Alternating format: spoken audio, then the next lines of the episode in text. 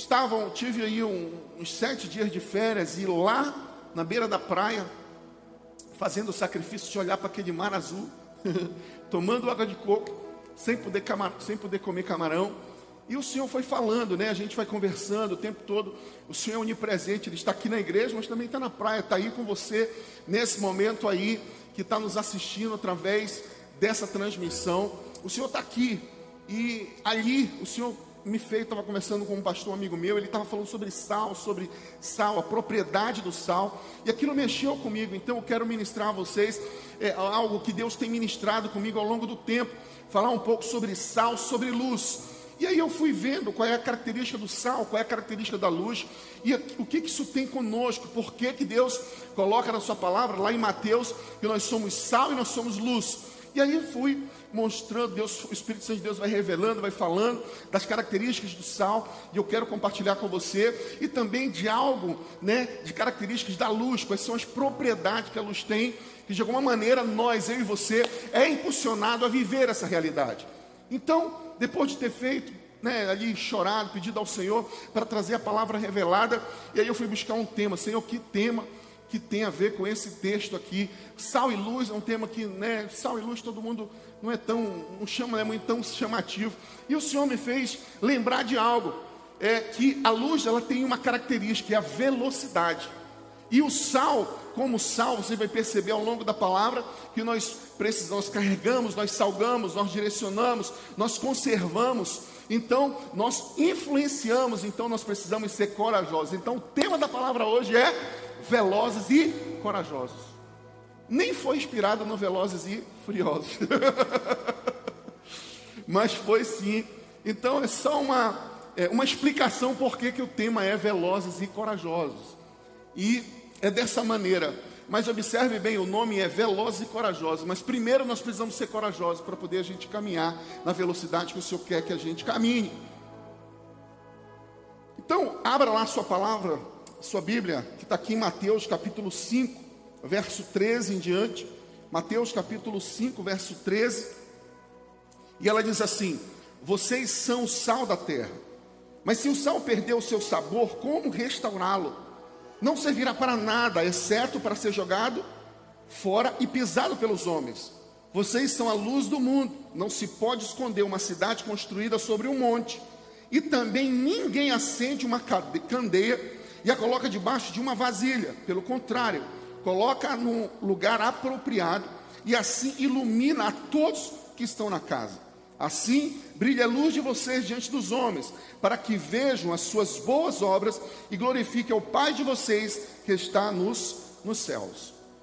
Então, o primeiro aspecto desse texto, ele fala, ele nos impulsiona, diz que nós, a igreja do Senhor, precisamos ser sal, ser sal. E tem um, um professor inglês, lá do século XIX, chamado Tasker, ele dizia que o sal é diferente do meio em que é posto. Seu poder está essencialmente, exatamente nessa diferença. É um professor de teologia do Novo Testamento. E a Bíblia está dizendo que nós somos sal. Então, o sal, ele coloca que tem uma propriedade que muda o ambiente em que ele está, mas ele não se torna igual ao ambiente. Ele salva, ele dá sabor. Observe bem. Então a Bíblia está dizendo que a sua igreja deve ser o sal da terra se os, nós, se nós estamos, através dessa palavra, sendo chamados para ser sal, então nós precisamos perceber quais são as características do sal que a igreja é, é, precisa exercer, quais são as funções do sal que eu e você, como igreja, precisamos viver essa realidade. Primeiro, o sal é antisséptico e inibe a decomposição. O sal é antisséptico, ou seja, ele combate as infecções, as bactérias. O sal, ele, é, ele inibe a decomposição. Era uma forma de conservar antes de não ter geladeira. Inclusive, as pessoas, o sal tinha um valor muito alto, porque parte do salário, ou o salário era pago no sal, por sal, porque era o que se usava para conservar. Por isso daí vem o salário sal. Então é importante a gente perceber que essa característica do sal, de ser antisséptico e inibir a decomposição, ela é algo que é que está é, é, que tem a ver com sal, que salga, que inibe a questão da decomposição, que inibe a questão do combate da bactéria, é algo que é, eu estou esquecendo a palavra que eu quero usar, mas é um atributo ao sal, é essa palavra, é um atributo ao sal, do sal. E o que isso tem a ver conosco? Eu fiquei me lembrando que a gente gosta muito de sal, de carne de sol. Eu gosto bastante. E é importante que a carne de sol, ela, o, o sal que está lá, ela conserva, ela também dá sabor. Né? E quando ela está muito salgada, não é muito bom. Mas o sal, ela, ela age na carne de sol com as suas duas características. Ela conserva e ela dá sabor. A presença do reino de Deus, a presença da igreja no mundo, ela refreia o avanço do mal. Porque observa bem, uma carne no seu natural sem sal, o mal vai avançar, vai decompor. Então, se a gente perceber essa característica do sal, que refreia a inibição da decomposição, se a gente olhar para a igreja, a gente vai perceber que a presença da igreja no mundo, ela refreia a decomposição moral, ela refreia a ação é, das bactérias do inimigo, das ações do inimigo contra a nossa vida, contra as, as famílias, contra a humanidade. O papel de Satanás é matar, roubar e destruir.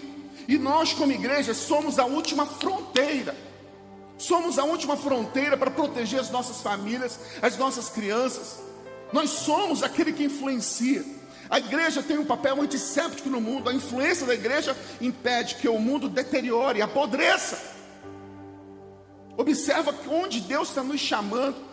Observa o comissionamento que Deus está dando para a sua igreja através da sua palavra. E algo simples. Uma, das tarefas da igreja é exatamente impedir que o mundo se autodestrua. É uma das tarefas da igreja. Nós, como igreja, somos porto seguro. Deus tem ministrado muito ao meu coração isso.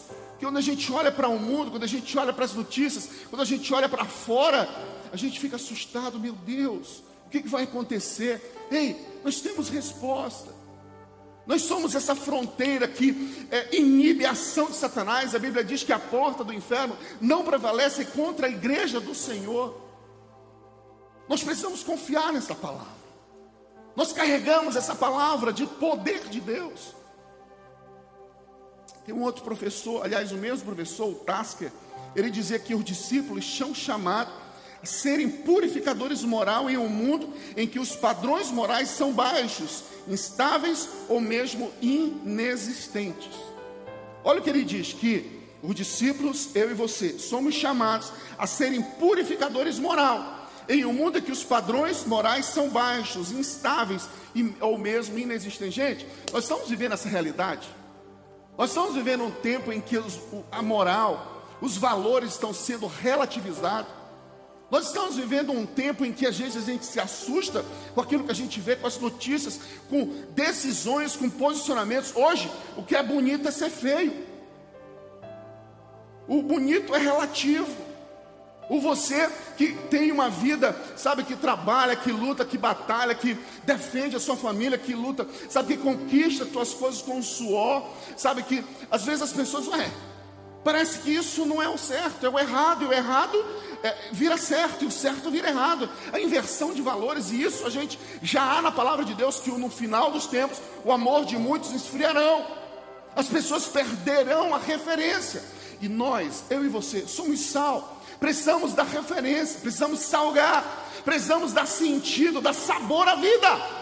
Porque essas coisas que a gente mesmo constrói, que a humanidade mesmo constrói com as suas mãos, ela afasta o sentido da vida, ela, a pessoa perde a paz, perde a referência e ela fica louca procurando uma solução, uma paz, algo para preencher o seu vazio.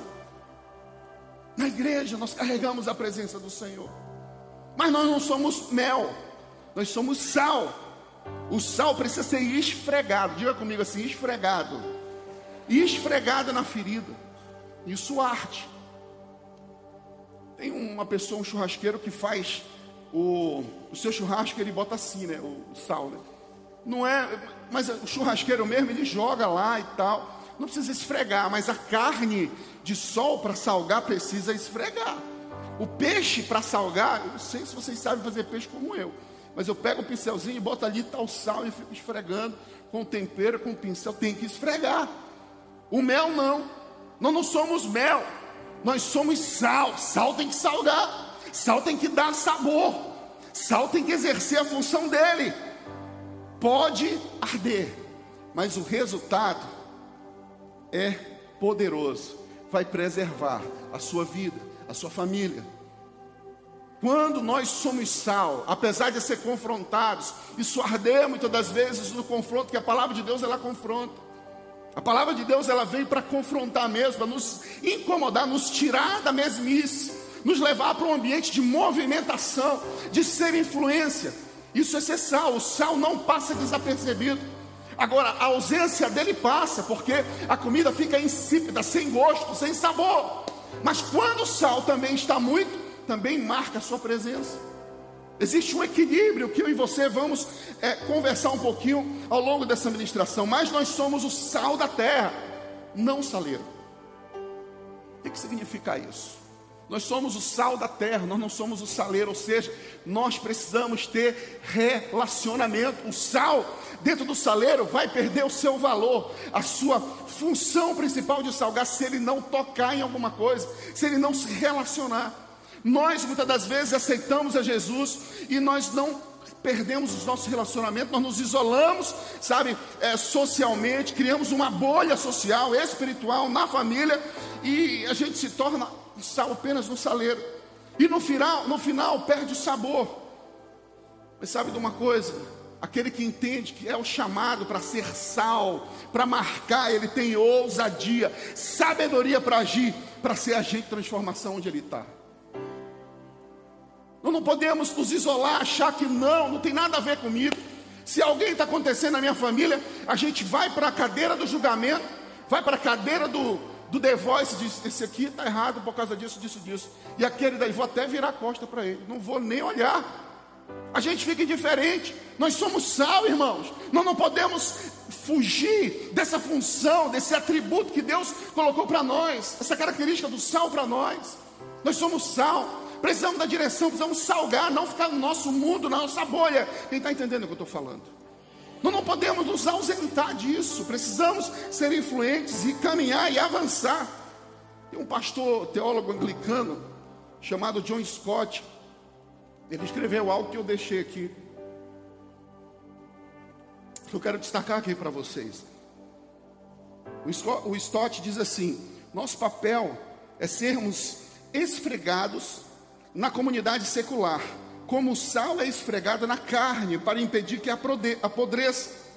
Quando a sociedade apodrece, nós, os cristãos, temos a tendência de levantar as mãos para o céu, horrorizados, e reprovar o mundo não cristão. Mas não deveríamos reprovar nós mesmos? Ninguém pode acusar a carne fresca de deteriorar-se. Ela não pode fazer nada. O ponto mais importante é aonde está o sal. Aonde está o sal? Se o mundo jaz no maligno, a Bíblia fala que nós vamos ter tribulação nesse mundo. Mas o Senhor não escolheu uma classe de pessoas para salvar. João 3,16, o versículo mais importante ou mais conhecido, um dos mais conhecidos na Bíblia, o que, é que ele diz? Um, dois, três? Amém. O mundo. O mundo. O Senhor veio para os judeus, mas os judeus não creram nele. E chegou até nós, os gentios. O amor de Deus não é para uma classe de pessoa merecedora, alguém que é branco, que é preto, alguém que, sabe, é apenas um tipo de gente. Deus amou o perdido, Deus amou a prostituta, Deus amou aquele que é ateu, Deus amou o mundo, amou a nós, amou a todos nós. Para um pouquinho e lembra Onde você estava alguns anos atrás, nessa época do carnaval? Lembra um pouquinho de onde você estava? E você está aqui porque você merece? Nós estamos aqui porque nós fizemos alguma coisa para estar aqui. O amor de Deus nos alcançou. Talvez você seja o resultado da oração dos seus pais, das pessoas que não abriram mão de você, assim como eles não abriram. O Senhor não abre mão de você e você não pode abrir mão de ninguém. Ninguém pode ficar para trás. Nós, como igreja, precisamos nos levantar, a levar essa palavra que transforma. Somos sal. Bate na mão do teu amigo que está do lado assim: somos sal, meu irmão. Vamos para cima. Irmãos, o cristianismo salvou a cultura. ocidental da completa barbárie. E eu estava lendo, e observa bem algumas coisas que a igreja influenciou e criou até. As universidades saíram das igrejas, a imprensa da igreja, a arte, a música, a literatura, a pintura. A igreja cristã iniciou um movimento beneficente no mundo ocidental. Cuidar dos órfãos, das viúvas lá nos orfanatos, Santiago 1, 27 fala isso. A religião do Senhor é cuidar dos órfãos das viúvas. Olha como a igreja influencia ao longo da história da humanidade. Aonde nós estamos, que a gente não percebe, não é despertado. Nós, como igreja, o ano 2023, o ano das portas abertas, nós não vamos abrir portas se nós não nos levantarmos e tomarmos o nosso papel.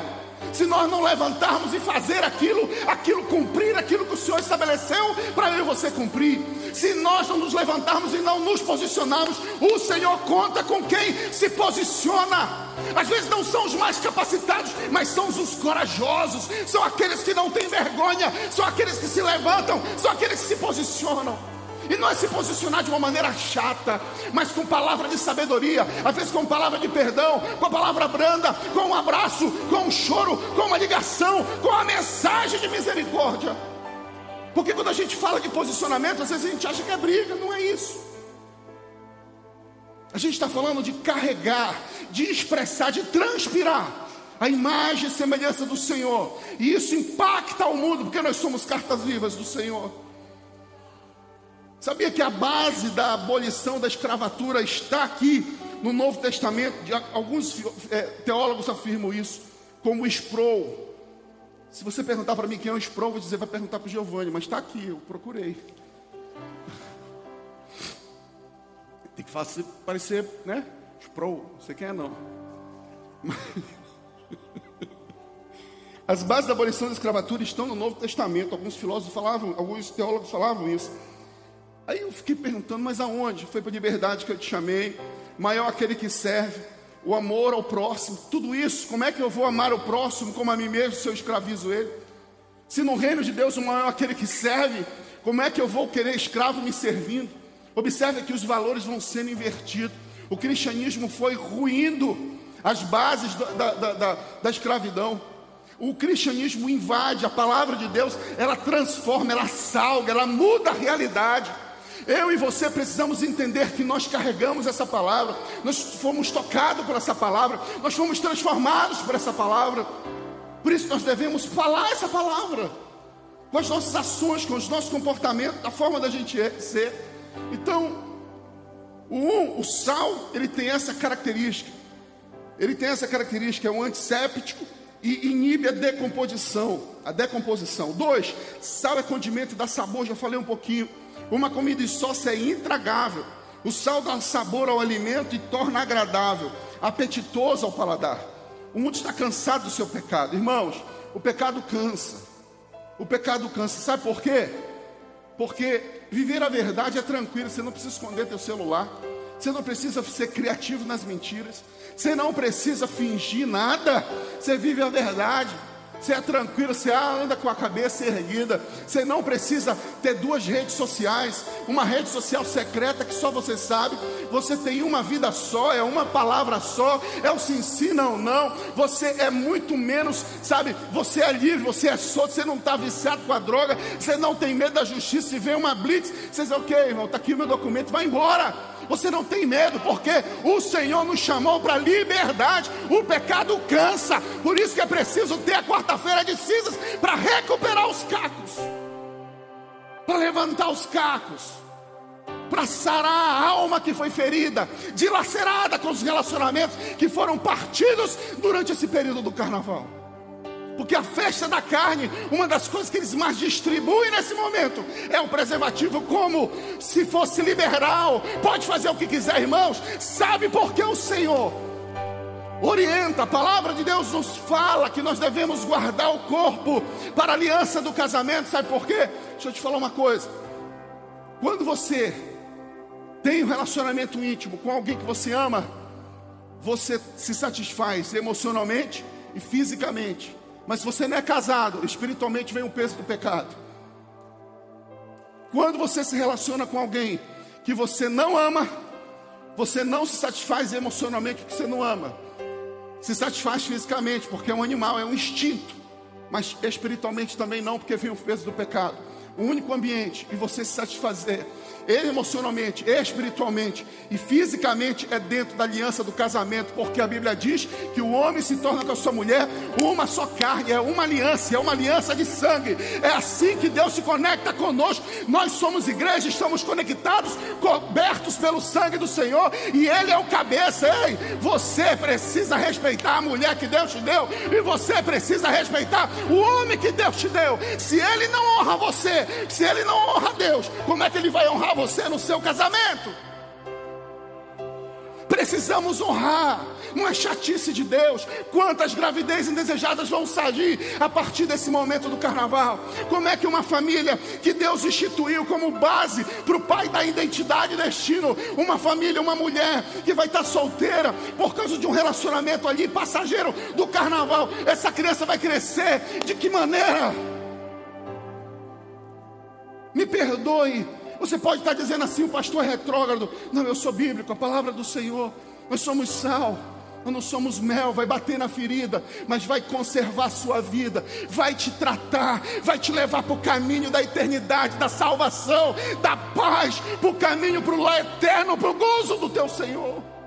Foi por isso que ele morreu por mim e por você para que nós tivéssemos uma alternativa, porque o mundo jaz no maligno, mas nós, a igreja do Senhor, nós não estamos no maligno, nós combatemos o mal, e a palavra de Deus é poder de Deus para desfazer as estruturas, as mentiras, os sofismas de Satanás, porque se tem uma coisa que Satanás tem feito é, talvez agora no teu coração, Satanás está dizendo: é impossível me manter fiel, é impossível me guardar até o casamento. Isso é uma coisa antiga da Bíblia.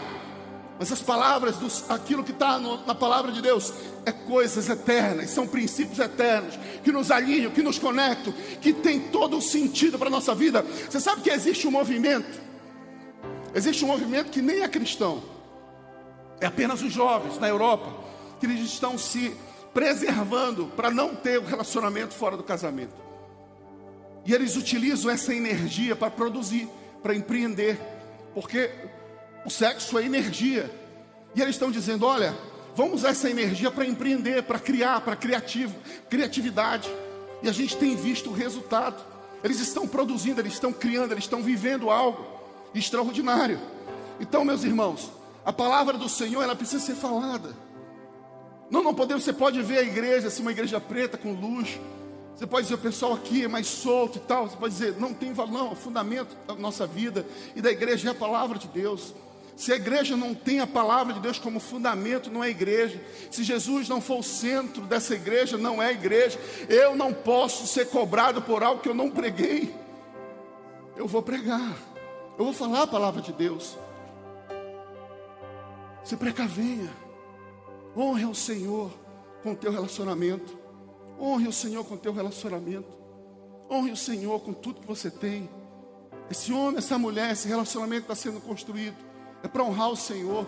Tudo que fizermos, devemos fazer para honrar o Senhor. O mundo está cansado do seu pecado, porque o pecado cansa, adoece, escraviza.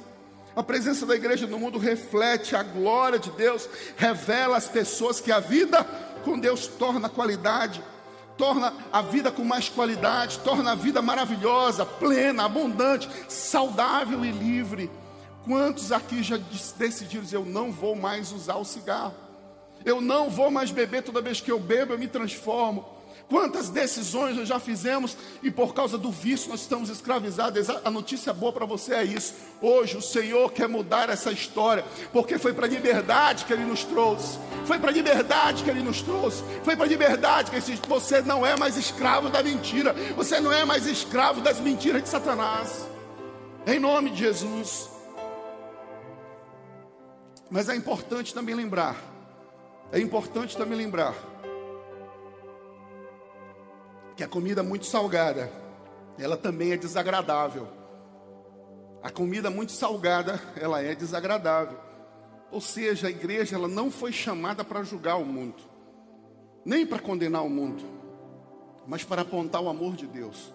Às vezes eu como igreja, eu e você como igreja, nós gostamos muito de julgar e nós temos solução versículos prontos para todo mundo, para tudo aquilo que, sabe, é um problema, então vou aqui no meu manual Está aqui esse texto fala isso. A gente tem que ser bíblico. Mas aquela palavra, se você só lê para falar, não te traz autoridade. Você não tem autoridade para falar que você não vive. A palavra por si só pode transformar a vida da pessoa. E você? Você acha que Deus abre mão de você? Você acha que é só importante aquilo que você fala ou aquilo que você vive? Porque a Bíblia diz assim: olha, filho, filha, você pode ganhar a pedreira inteira, você pode ganhar Belém inteiro, Pará inteiro, o mundo inteiro, mas você vale para mim, porque não adianta você ganhar o mundo inteiro e perder a sua vida. Você vale para mim.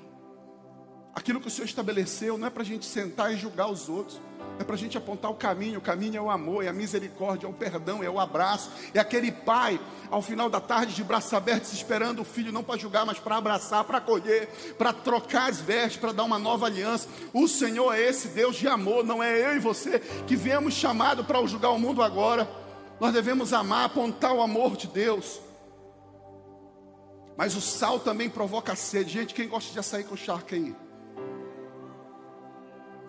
O pastor Admilson é um dos maiores distribuidores de açaí aqui de Belém. Então, irmãos, é com ele. Sal com, com charque. Sal com charque não, açaí com charque. Açaí com charque é bom. Açaí com charque é top demais. Mas sabe de uma coisa? Dá sede, é ou não é? Dá sede. A gente bebe água. Sabe o que significa? A gente precisa causar. O que, que o açaí com charque gera? Além do prazer da comida, você quer beber água.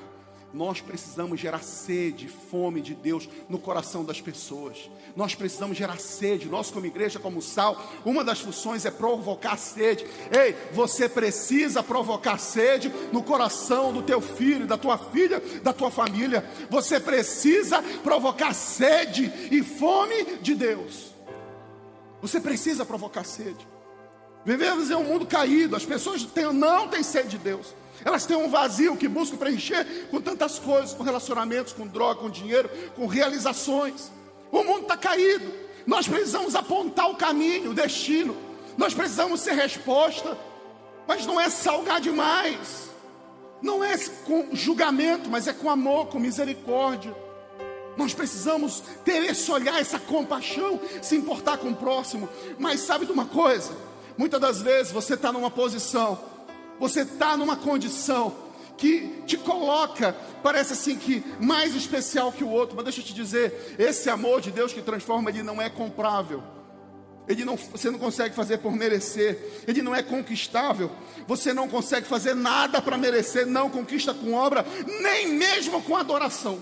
Você não consegue conquistar o coração de Deus, o amor de Deus com a dor. Não vai aumentar o amor dele, porque você adora mais. Você vai se parecer mais com ele. Olha o que eu estou falando, eu vou repetir para depois dizer que eu falei heresia. A adoração, se você adorar muito a Deus, não vai aumentar o amor dele por você. Porque o amor dele é constante, interminável, poderoso, inacabável. Não tem como terminar, não tem fim, é para sempre. Uma coisa mexeu muito comigo nesse, nesse final de semana passado, muito comigo mesmo. Foi quando o pastor Hudson, ele estava falando aqui e ele disse assim: quando o Senhor vier para julgar o mundo, até aqueles que forem ficarem para a esquerda e que se afastarem, quando ele virar de costa, ele vai continuar amando aquelas pessoas, porque o amor não mudou. Elas vão estar perdidas, mas o amor dele vai continuar. E é verdade. Deus não abre mão de você. Deus não abre mão de mim. Há uns anos atrás eu estava perdido completamente no carnaval, longe dos caminhos do Senhor, perdido nos meus pensamentos, perdido nas minhas realizações, nas minhas conquistas. Mas quando chegava na quarta-feira de cinza, eu queria tirar minha vida. Tinha conquistado dinheiro porque eu tocava, tinha conquistado coisas que os homens buscam. E sabe de uma coisa? Eu estava longe do caminho do Senhor, vinha uma tristeza, uma depressão profunda. E eu queria matar aquilo dentro de mim, por isso que eu marquei o dia de me matar. Mas um dia eu tive um encontro com, com a fonte da vida eterna. Eu tive sede. E eu bebi essa água. E a Bíblia diz que quando a gente bebe essa água, a gente nunca mais tem sede. E a gente não esquece. Nós somos transformados por essa água. O amor de Deus é dessa forma. Aleluia, Jesus. Jesus é a água da vida. João 7,37 diz isso. Últimos, no último e mais importante dia da festa, Jesus levantou-se em, voz, em alta voz e disse: Se alguém tem sede, venha a mim e beba. Quem crê em mim, como diz a Escritura, do seu interior fluirão rios de águas vivas. Rios de águas vivas. Do nosso interior vai fluir rios de água viva quando nós bebermos dessa água do Senhor. Rios de água viva. Isaías 44, verso 3 diz: Pois derramarei água na terra sedente e torrentes na terra seca, derramarei meu espírito sobre a prole, sobre os filhos, e a minha bênção sobre os seus descendentes. Aleluia, Jesus, aleluia, Jesus. Mas sabe, irmãos, não posso falar só de sal, preciso terminar falando de luz. Nós somos sal e luz, como a palavra de Deus fala. Eu vou correr rapidinho, mas não sei se é possível, mas existe uma das características da luz que é mais marcante, que é exatamente, tem como apagar a luz de uma vez assim, vum. Um, dois. Ainda tem luz ligada. Observa que a gente não está perdido, mas pode ligar agora. A gente não está perdido, mas aqui existe umas luzes. Pode ligar aí. É, aqui tem umas luzes de segurança tem umas luzes de emergência. Se faltar energia, elas entram em ação. Para que, que elas servem? Para dar direção, para o caminho. Luz, uma das características da luz é dar direção, dar caminho. Eu estava vendo aquela, aquele filme, aquela série da Boate Kiss, e os jovens morreram ali, foi algo tão triste. Morreram porque o fogo se alastrou pela, pela, pela coisa de espuma e foi lá para a caixa de força e queimou e apagaram-se as luzes. E aí não tinha luz de emergência, não tinha nada. Eles ficaram perdidos, correndo entre eles. Sem luz, não tem direção, vira um caos. A Bíblia diz que nós somos luz, nós precisamos apontar. Sabe qual foi a primeira coisa que Deus criou? Quem lembra? Valendo o jantar. É raro. luz. Foi luz. A primeira coisa que o Senhor falou foi: haja luz haja luz. E aí o caos foi se tomando forma. Se a igreja é sal, ela apontará o caminho, ela dará direção, mudará destinos da humanidade planejado pelo inimigo. Se nós somos sal, nós seremos luz.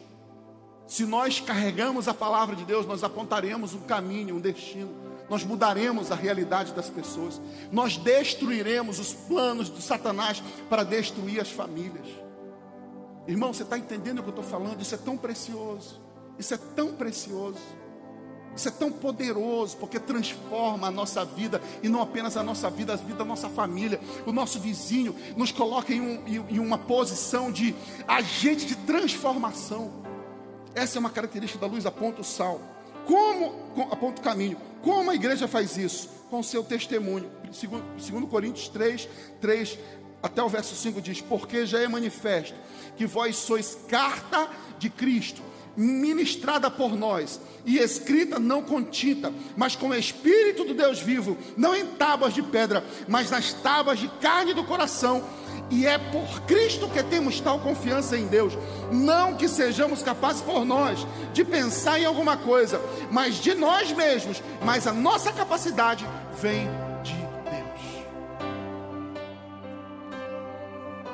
Nossa, nossa luz deve refletir a Cristo. A nossa luz deve refletir, refletir a Cristo. E o segundo, eu já estou terminando. Mas o segundo ponto, a segunda característica da luz, ela deve ser vista por todos.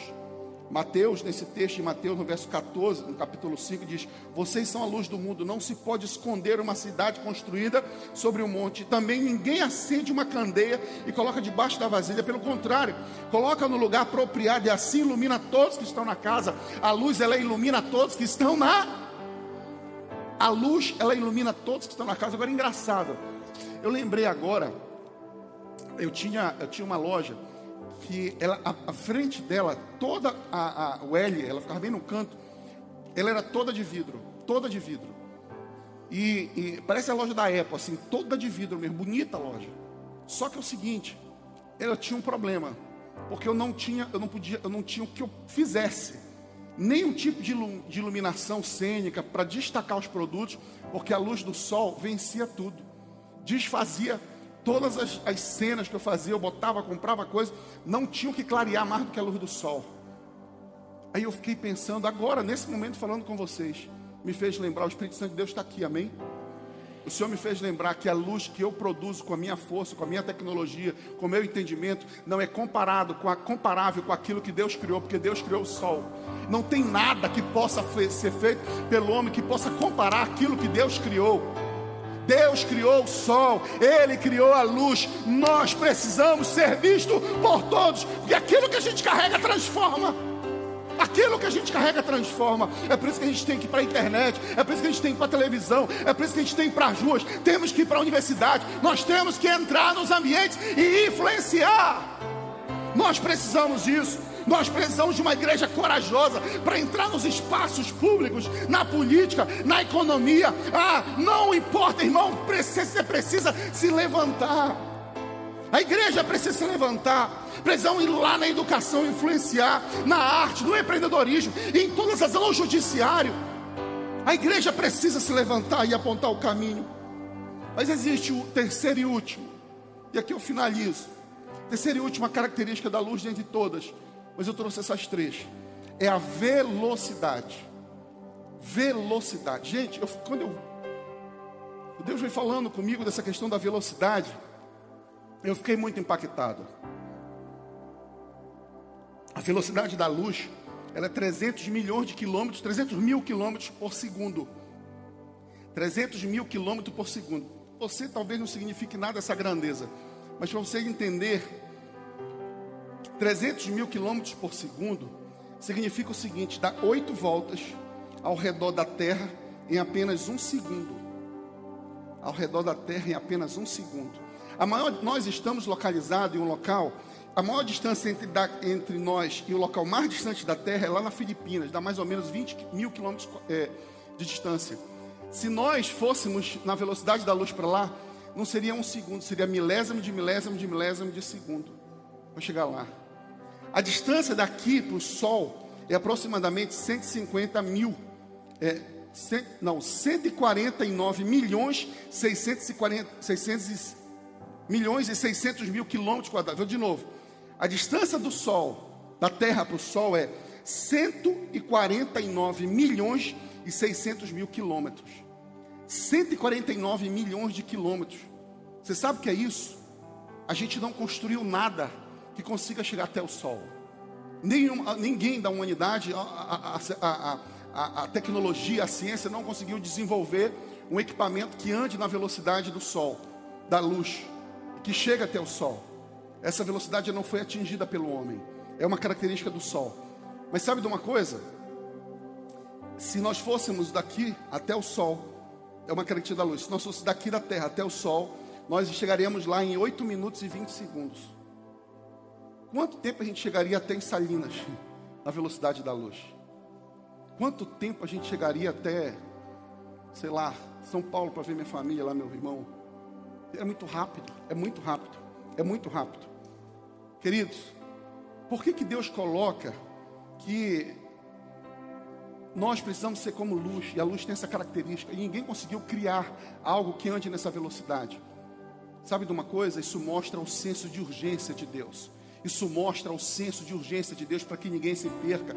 Eu e você precisamos ir pregar o Evangelho aos quatro cantos. Você precisa ser influente. Uma da a nossa missão como igreja é levar, é, nossa visão como igreja é levar cada um a ter um relacionamento público crescente com Jesus. E a nossa missão é ganhar 10% de pessoas para Belém. Quem que vai ganhar? Só o líder? Não, nós. Nós, você precisa evangelizar a tua família. Você precisa ganhar a tua família para Cristo. Você precisa ganhar os seus amigos da escola, do trabalho, as pessoas que você tem influência para Cristo.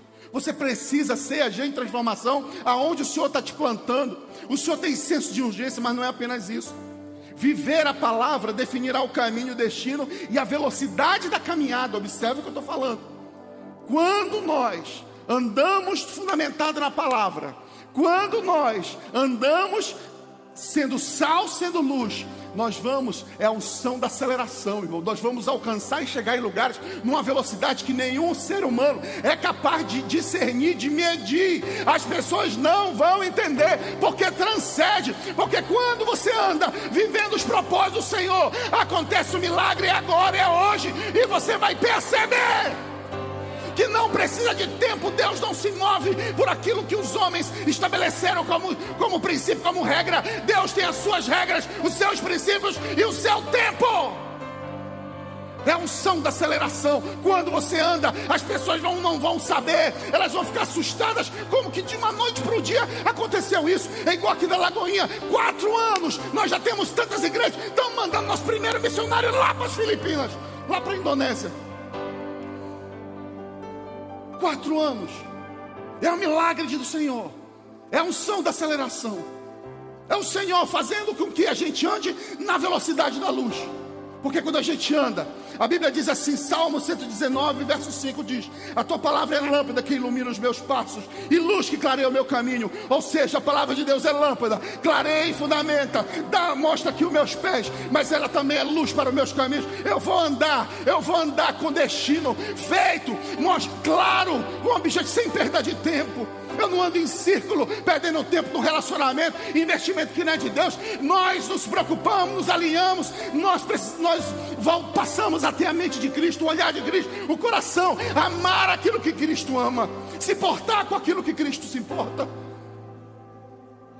Quando nós andamos nessa, nesses princípios, quando a palavra de Deus é o nosso fundamento, nós andamos uma velocidade inalcançável. É o sobrenatural de Deus.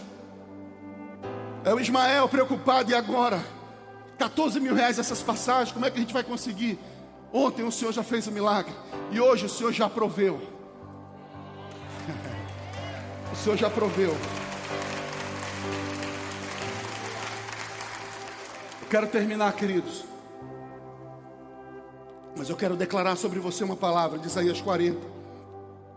Se você puder ficar de pé no teu lugar nesse momento. Ah, Jesus.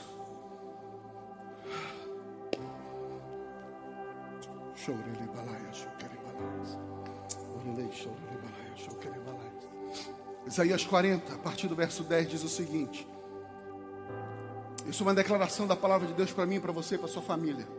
Para aqueles que entenderam que precisam ser luz, precisam ser sal. Aqueles que o Senhor está chamando, está queimando o coração está gerando sede e fome no seu coração por Ele. Existe uma promessa para você, o soberano. Senhor, vem com poder, com seu braço forte ele governa. A sua recompensa estará nele, o seu galardão o acompanha.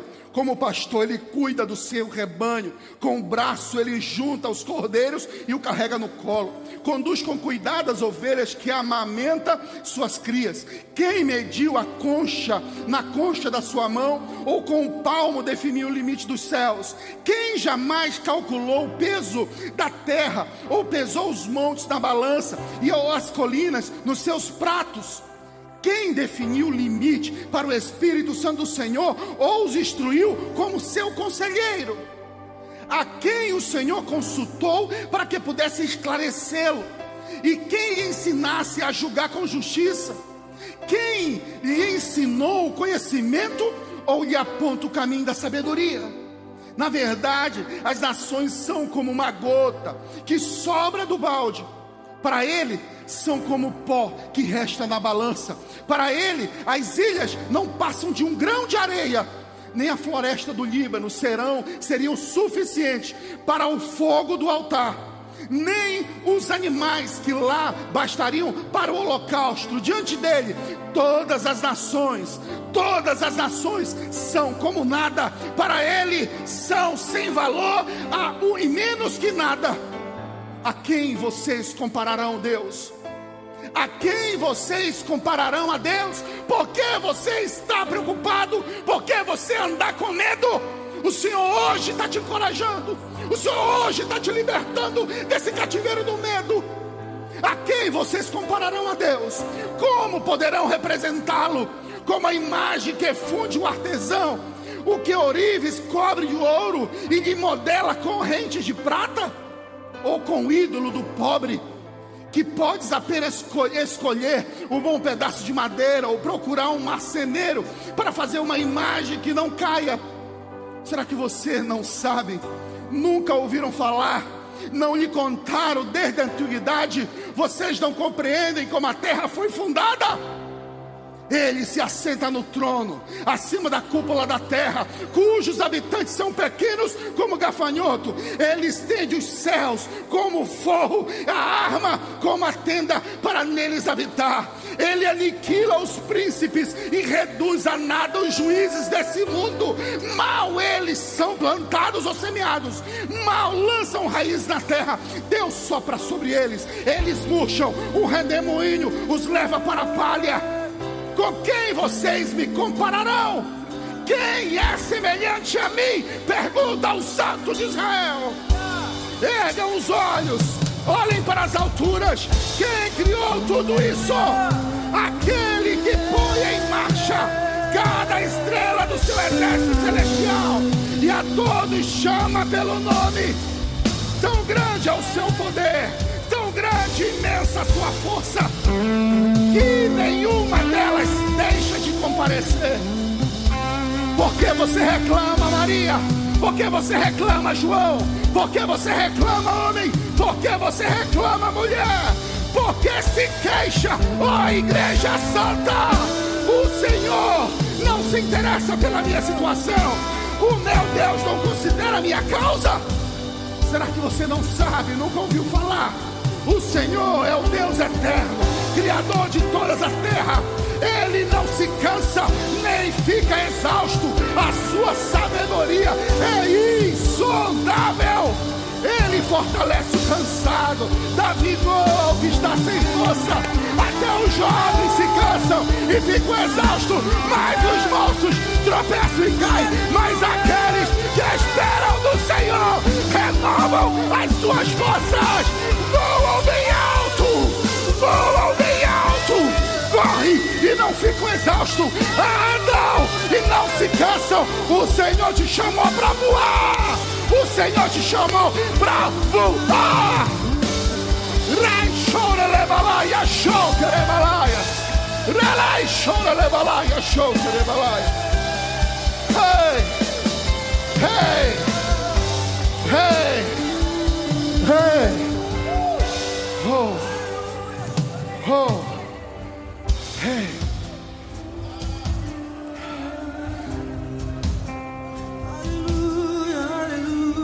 Olhe para mim. Olhe para mim. Devemos ser velozes e corajosos e avançar como igreja, mesmo diante dos desafios. O Senhor nos chamou para salgar, dar sabor, dar sentido à vida, para voar, para influenciar para clarear, para apontar o caminho. Ele é o caminho, Ele é a verdade, Ele é a fonte de vida para toda a humanidade. Para toda a humanidade, Ele é o caminho, Ele é a verdade, Ele é a fonte de vida para você, para mim, para sua família, para aqueles que são perdidos, para nós que muitas das vezes nos perdemos na casa do Senhor. Ele não abre mão de nós como a dracma perdida. Ele se importa com 10%, com 1%, com 50%. Ele veio buscar e salvar aqueles que estão precisando. A Bíblia diz que ele renova as forças. Renova as forças. Ele diz que ele é o pão da vida. Aquele que vem a mim nunca terá fome. Aquele que crê em mim nunca terá sede. Em Apocalipse 21 ele diz: Está feito. Eu sou o Alfa, eu sou o Ômega, o princípio e o fim. A quem tiver sede, darei de beber gratuitamente da fonte da água viva. O Espírito e a noiva diz: Vem. Todo aquele que ouvir, diga: Vem. Quem tiver sede, venha. E quem quiser beber, beba de graça da água da vida. Disse-lhe Jesus em João 14: Eu sou o caminho, eu sou a verdade, eu sou a vida. E ninguém vai ao Pai a não ser por mim. Mateus 11 diz: Todas as coisas me foram entregues por meu Pai, e ninguém conhece o Filho se não for o Pai, e ninguém conhece o Pai se não for o Filho. Aquele a quem um filho quiser revelar, vinde a mim, todos vós que estáis cansados e sobrecarregados e oprimidos, eu vos aliviarei.